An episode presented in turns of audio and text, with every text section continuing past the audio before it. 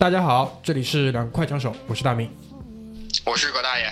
哎，这个礼拜再给大家带来两条简短的消息，好吧？第一条是关于那个呃内地的综艺节目，对，对内地操蛋的综艺节目。对这个其实我平时不看，基本上不看，但是葛大爷今天那个跟我提到的这个事情，我觉得呃作为就是很有这种社会道德正义的这种节目。不来，还不如大型生活服务类节目。对我们还是带着这种正义感节目，就有必要来说一说。但是我觉得，就是听咱们节目的人，应该是，呃，跟我们有一样的这种判断跟价值观的。但是希望就是你听完之后可以去，对吧？稍微纠正一下你身边那些可能不太正确的人，或者是用这个来辨别你身边的傻逼，对吧？对，就是就是，至少到录节目的时候为止啊，应该这个风波还没有过去。就是关于最新一季的这个《爸爸去哪儿》，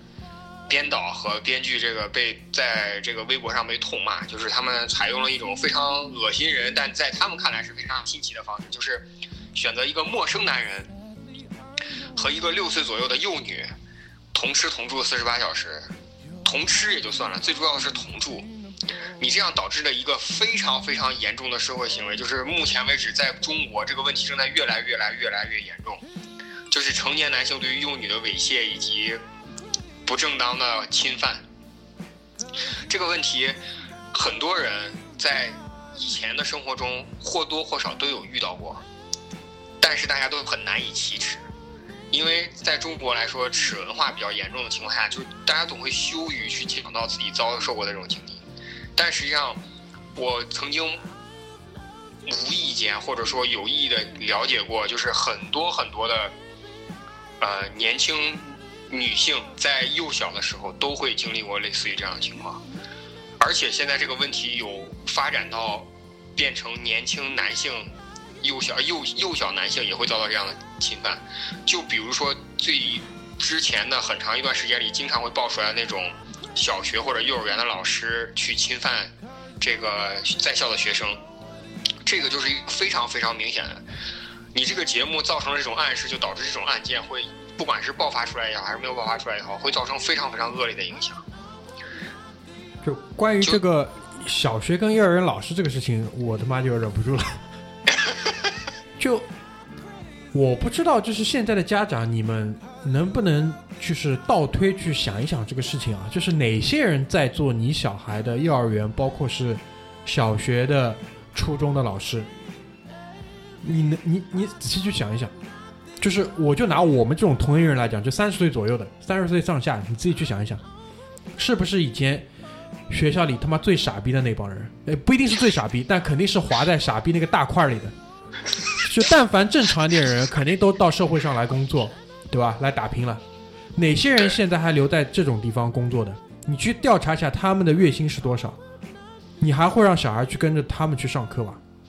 所以这也是我一直坚持现在不要小孩的一个很重要的原因。他妈的，现在还供不起，你知道吧？我的我老板跟我算过笔账，他现在有两个孩子，他的儿子在上初中，然后因为他们全家是申请那个美国绿卡的，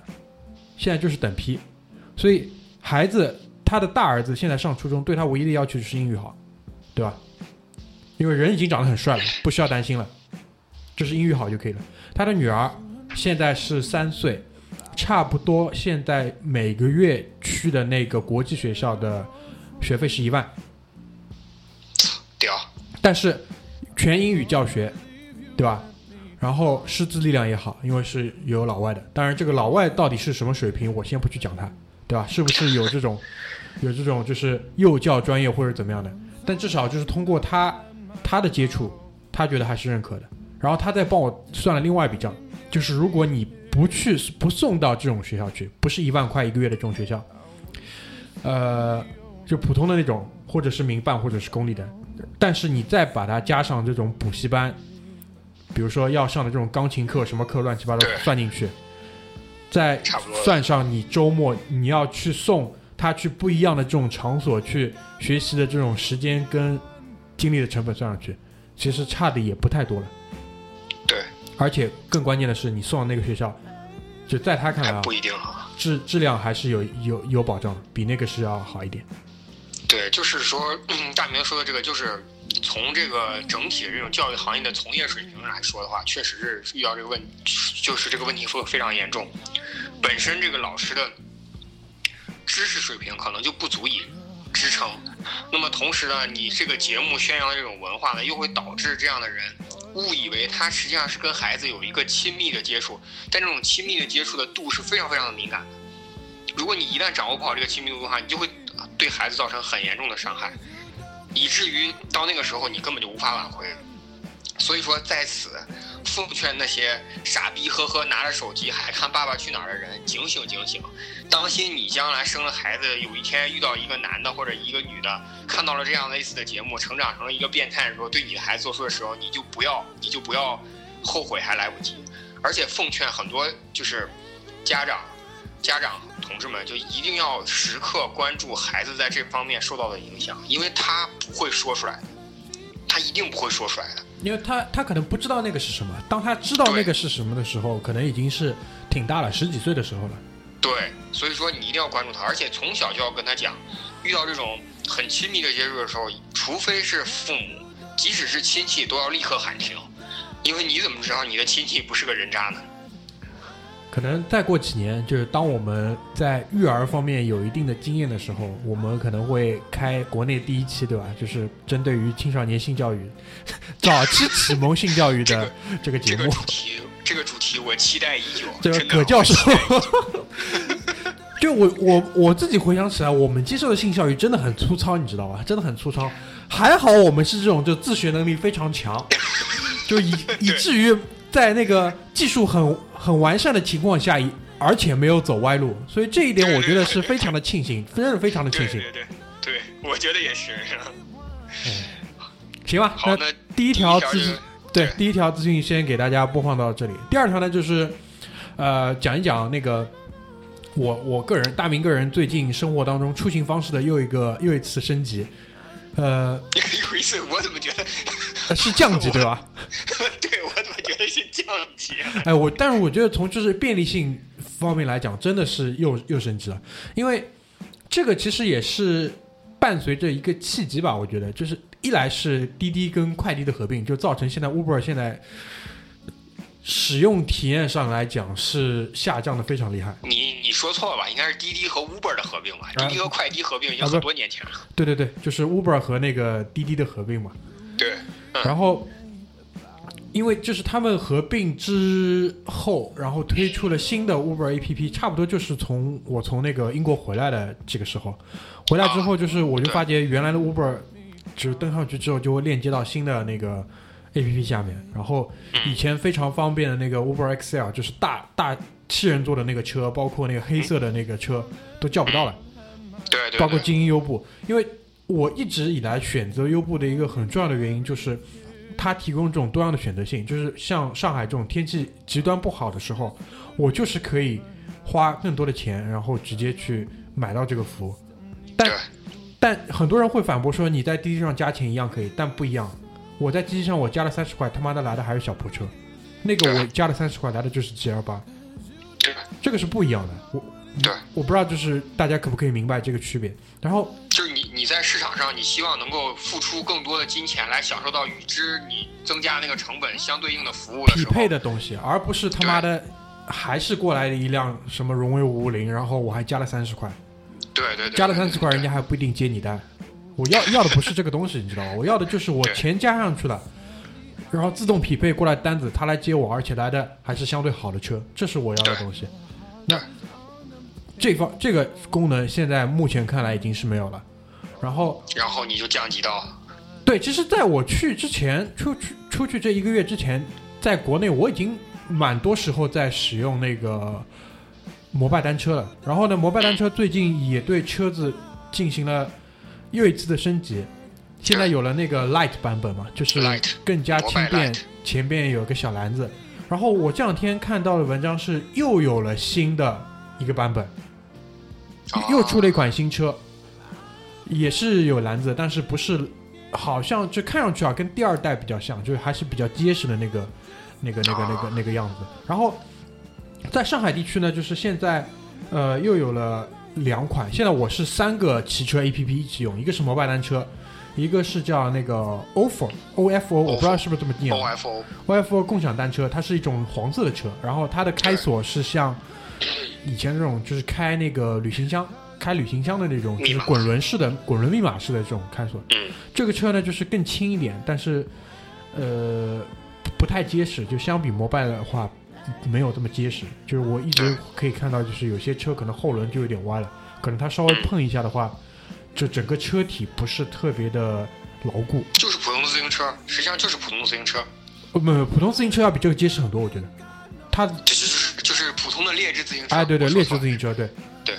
但它的那个成本也更低，因为一辆那个摩拜的话，当时我们去看的话，成本是多少？一千左右吧，对吧？一千二。但是这个 offer 据说的话是三百以内，三百人民币以三百内，块人民币，三百块人民币。三百块人民币。但是从骑行的体验上来讲，确实是更加的轻便，这个是真的，这个是非常的不错。然后最近又出了一个新的，是叫小明单车，就是明教的明，小明单车。嗯然后的话，这个车我骑下来就跟那个摩拜的 Light 类似，它是蓝色的一种车，也是通过扫码的形式来开锁。我觉得，我觉得真的这真的是就是说，嗯、特别是上海这种大城市吧，因为无锡现在有没有？无锡，因为无锡有本身的这个市政公共自行车共享系统，所以说暂时还没有出现。然后大明说的那个小明单车，我想提一句啊，就是刚刚大明也跟我 share 了一下这 APP。小明单车这个，大家如果对互联网有有兴趣的话，就像我这种比较闲蛋疼的人的话，小明单车是之前失败的一家 O2O 公司宣告破产裁员的一家叫钉钉小区，钉钉小区的创始人。然后他资产腾挪转移之后来做了这个共享单车。实际上，很多很多的这个 O2O 现在都都正在就是这个叫什么摩拳擦掌杀入这个共享单车这个行业里边。摩拜算是之前先行者吧，然后 ofo 是在校园里，ofo 最早是在北京的校园里。哦，那摩拜跟 ofo 都是北京的，小明单车我看了看是广州的一个公司，你说的那个公司叫什么名字啊？是？就叫我忘了那个具体的名，就以前我不知道你有印象没有？就上海地铁里边一二三四五六号线里面全都是那个扶手上全都是钉钉小区，什么呃订外卖收货不呃不、呃、什么不求人那个，哦，我大概大概机大概，器猫的一个铃铛，对对对对哦对对对是机器猫的一个铃铛对。你这样讲我有印象。哦，他们现在做了这个单车，啊，那也蛮好。对，这个广州那个企业是另外一家共享单车，他估计这个钉钉应该是入股的或者是参股的。总体来讲你讲讲一讲使用体验，感觉怎么样？就是，呃，如果有选择的话，我肯定是先选那个 ofo，因为 ofo 的车比较大，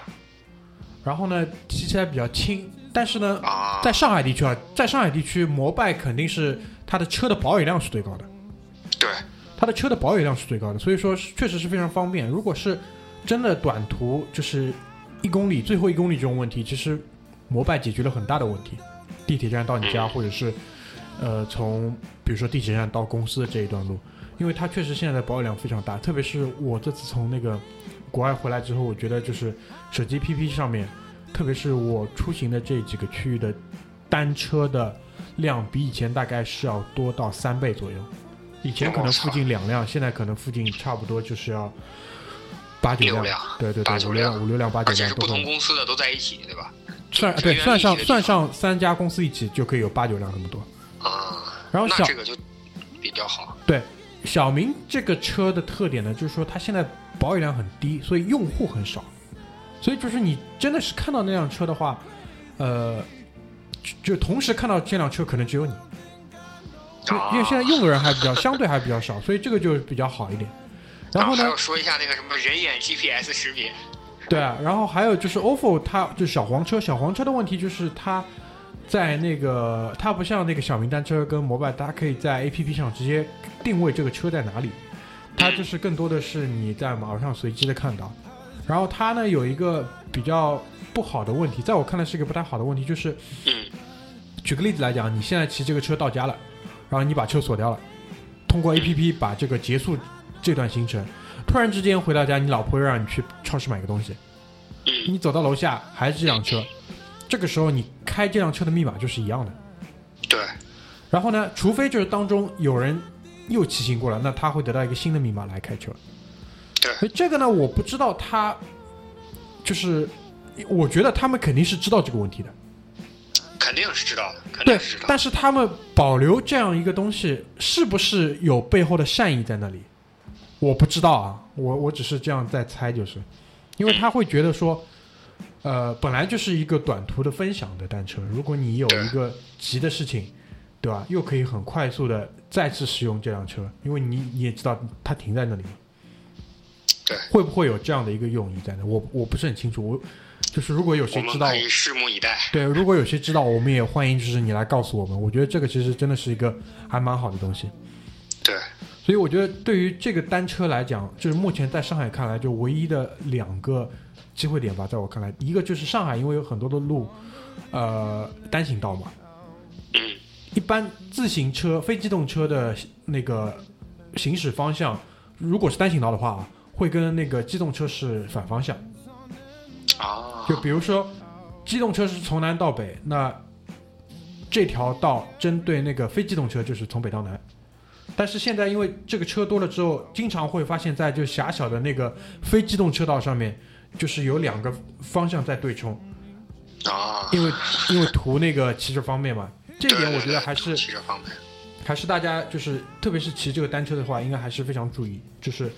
即使是在那个这种单行道上面，我建议你去找一条，就是因为上海的单行道设计一般就是一条路是出，那你在它的隔壁那条路肯定就是可以进的。对，你可以是真的是可能花一多一分钟去绕一点路，但是确保你自己骑行安全，包括你对面的那个方向奇怪的车，他们是安全的。因为就在最近，我骑车去去那个打球的时候，我就看到在一个路口就有这种是送麦当劳的这种那个外卖骑电瓶车就被撞死，当场就撞死在那里，对吧？所以这个这个非机动车，我觉得还是自我保护真的是非常重要。第二点就是关于这个停车，因为任何的这个 A P P，它在你注册的时候，它都会有一个教程来告诉你，你应该停在市政规定的那个白路边白色的格子里面，是专门给自行车停放的。但是我现在你可以还是随处可以看到有各种他妈的停在各种各样奇怪的路边，或者是甚至是停在什么小区大楼里的这种这种就是说，嗯、至少在摩拜上是有举报的这个功能，但是它这个举报功能它有一个弱项，就是说你一定是要去找到那辆车，你才能够举报。对，这个说实话，对于城市里人来讲，不可能有这个时间成本为你去做这种事情的。所以我觉得这一方面，包括我也给他们写了一个反馈，就是如果当我遇到这种不能找到车的时候，我是不是可以点了这辆车之后，直接就是那个呃举报我未能找到它，然后后台你们是不是可以就是把这辆车锁掉，然后由你们的外勤组再去解决这个问题？当然，这个在我看来啊，可能对于他们来说，运营成本的上升是几何级数的，所以我不知道他们会用怎么样的办法来就是解决这个问题。这也是留给单车界的这个创业同事，如果你们中的任何一个人员有幸听到我们的节目，请慎重考虑我们给出的反馈，因为我们都是零售界出身、深刻了解这些过程的人，对吧？因为因为这个东西目前看来，就是我党没有伸手去管太多，就是我我希望就是你们加强自己内部的这种监管，让这个事让这个好事可以继续做下去。做下去，这个是最最重要的。因为我们看看过太多的这种好的东西，因为各种各样自身的原因、外界的原因哈，没有坚持下去的，就造成一开始那些本来得利的那些消费者或者用户，他们最后又被逼用回到那些像屎一样差的东西。这种事情在我们身边发生太多了。我希望就是现在我，包括我们张田用用 Uber，当年我们欢快的用 Uber 的时候历历在目，现在就已经到了几乎没法用的时候。甚至很多人就是在我看来，价钱真的还只是其次，因为已经比出租车便宜了。在我看来，已经是在我的预期之内了。对，我愿意就是他可能甚至它跟出租车持平，或者比出租车贵那么一点点，我都是可以接受的。但现在这个东西已经没有了，消失掉了。就我希望说，马路上这么多单车还是可以继续保留下来。对，行，好吧差不多，对，今天的这期短节目就跟大家聊到这边，谢谢大家，好，拜拜拜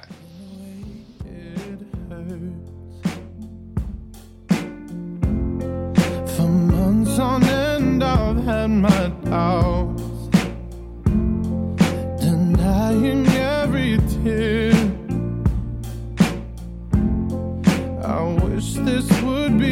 over now, but I know